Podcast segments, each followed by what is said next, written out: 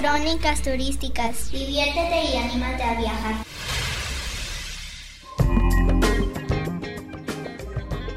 Antaño, el viaje comenzaba al filo de las 23 o 24 horas con la familia completa. Partía el autobús con los primos, todos dispersos en el camión y preparados con golosinas para un largo recorrido que seguramente duraría toda la noche.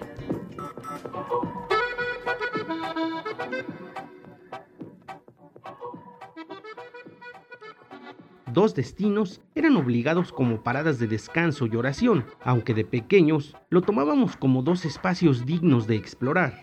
Primero, llegábamos al famoso Cerro del Cubilete, en Silao, Guanajuato, y subíamos hasta la cima, claro, en el autobús, donde encontrábamos el Cristo de la Montaña, un colosal monumento construido en los años 40, precedido por una edificación de los años 20 que fue dinamitada por instrucciones de Plutarco Elías Calles. Llegábamos con la modorra a flor de piel, consecuencia clásica de un viaje incómodo en el que solo podíamos dormir por lapsos muy pequeños.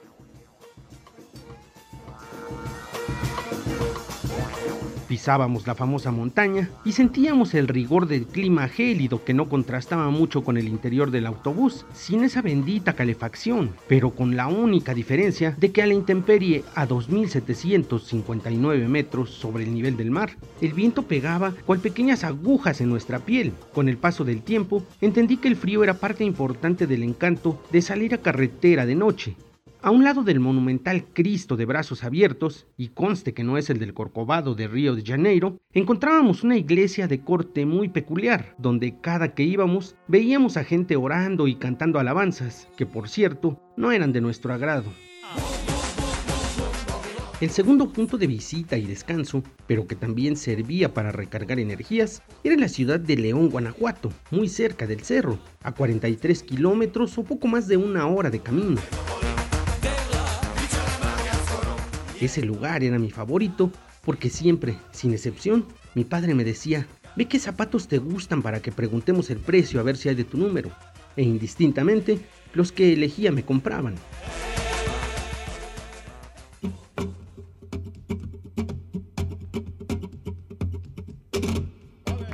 La comida era otro de los placeres que me atraía de León y que hoy en día me sigue invitando a realizar esa visita.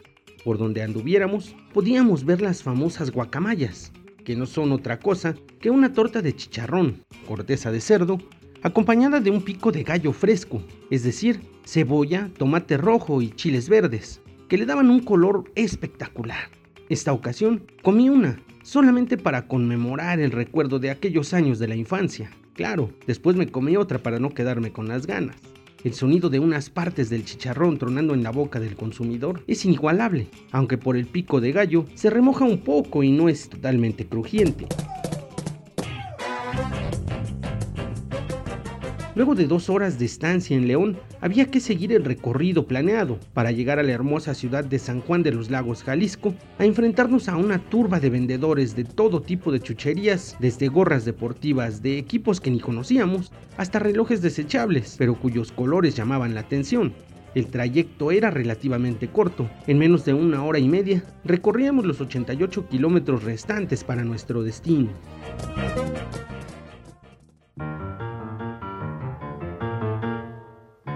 Luego de instalarnos en un hotel, casi siempre el mismo, que por cierto nunca me gustó ni un poquito por sus lúgubres escaleras y la grandísima distancia que había que recorrer para llegar a la plaza principal, ahí donde está la Catedral de San Juan de los Lagos. Ahí íbamos a escuchar misa, al menos el rato que pudiéramos alcanzar, y luego ya éramos libres para jugar en la plaza. Eso era antes. Hoy pedimos unas canciones a los grupos de música norteña que se pasean por la plaza y nos comemos una nievecita de coco mientras disfrutamos del clima fresco de la tarde, viendo cómo se va ocultando el sol y disfrutando de nuestras ropas abrigadoras.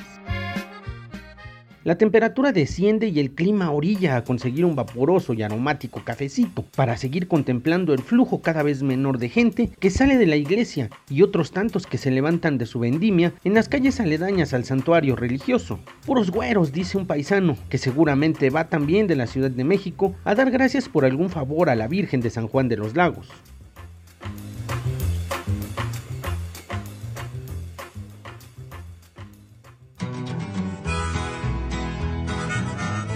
La mañana fresca nos invita a ponernos de pie y pasar por un café, aunque sea de máquina para despertar. Hay que caminar hasta la plaza, pasar a la iglesia, disfrutar de su impresionante color rosado por fuera, que se intensifica con los primeros rayos que el güero decide regalarnos. La catedral está dedicada a Nuestra Señora de San Juan de los Lagos, que por cierto, muchos testifican sus alcances milagrosos. Al interior se puede ver un altar principal cuyo fondo iluminado da la impresión de que se encuentran flotando sobre un muro de oro.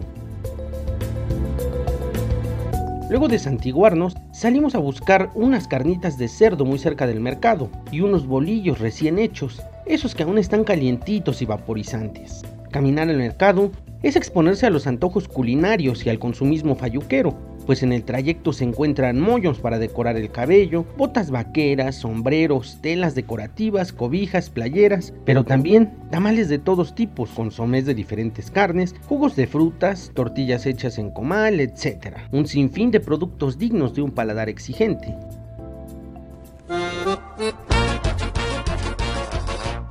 Luego de un desayuno alto en grasa, pero con un contenido importante de sabor y pasión, porque muchos expertos dicen que eso es la comida, pasión y amor. Partimos junto con toda la familia a un poblado muy cercano llamado Mezquitic, donde se encuentra el santuario, sí, otro templo, del Santo Niño del Mezquitic de la Magdalena, mejor conocido como el Niño del Cacahuatito.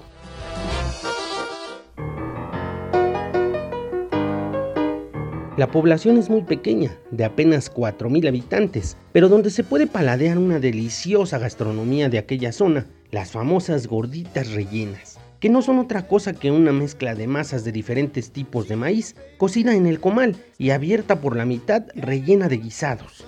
Mi estómago solo pudo comer un par, una de carne con opales en salsa guajillo y otra de chicharrón en salsa verde con papas. Una verdadera delicia que me recuerda mucho a mi difunto padre, cuando nos invitaba una y otra hasta que no pudiéramos más.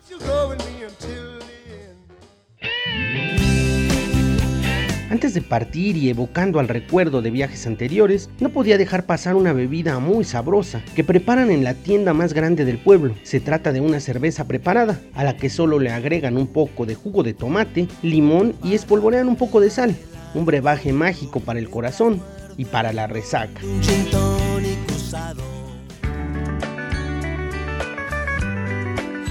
Recuerde que viajar es un placer y más cuando se hace en compañía.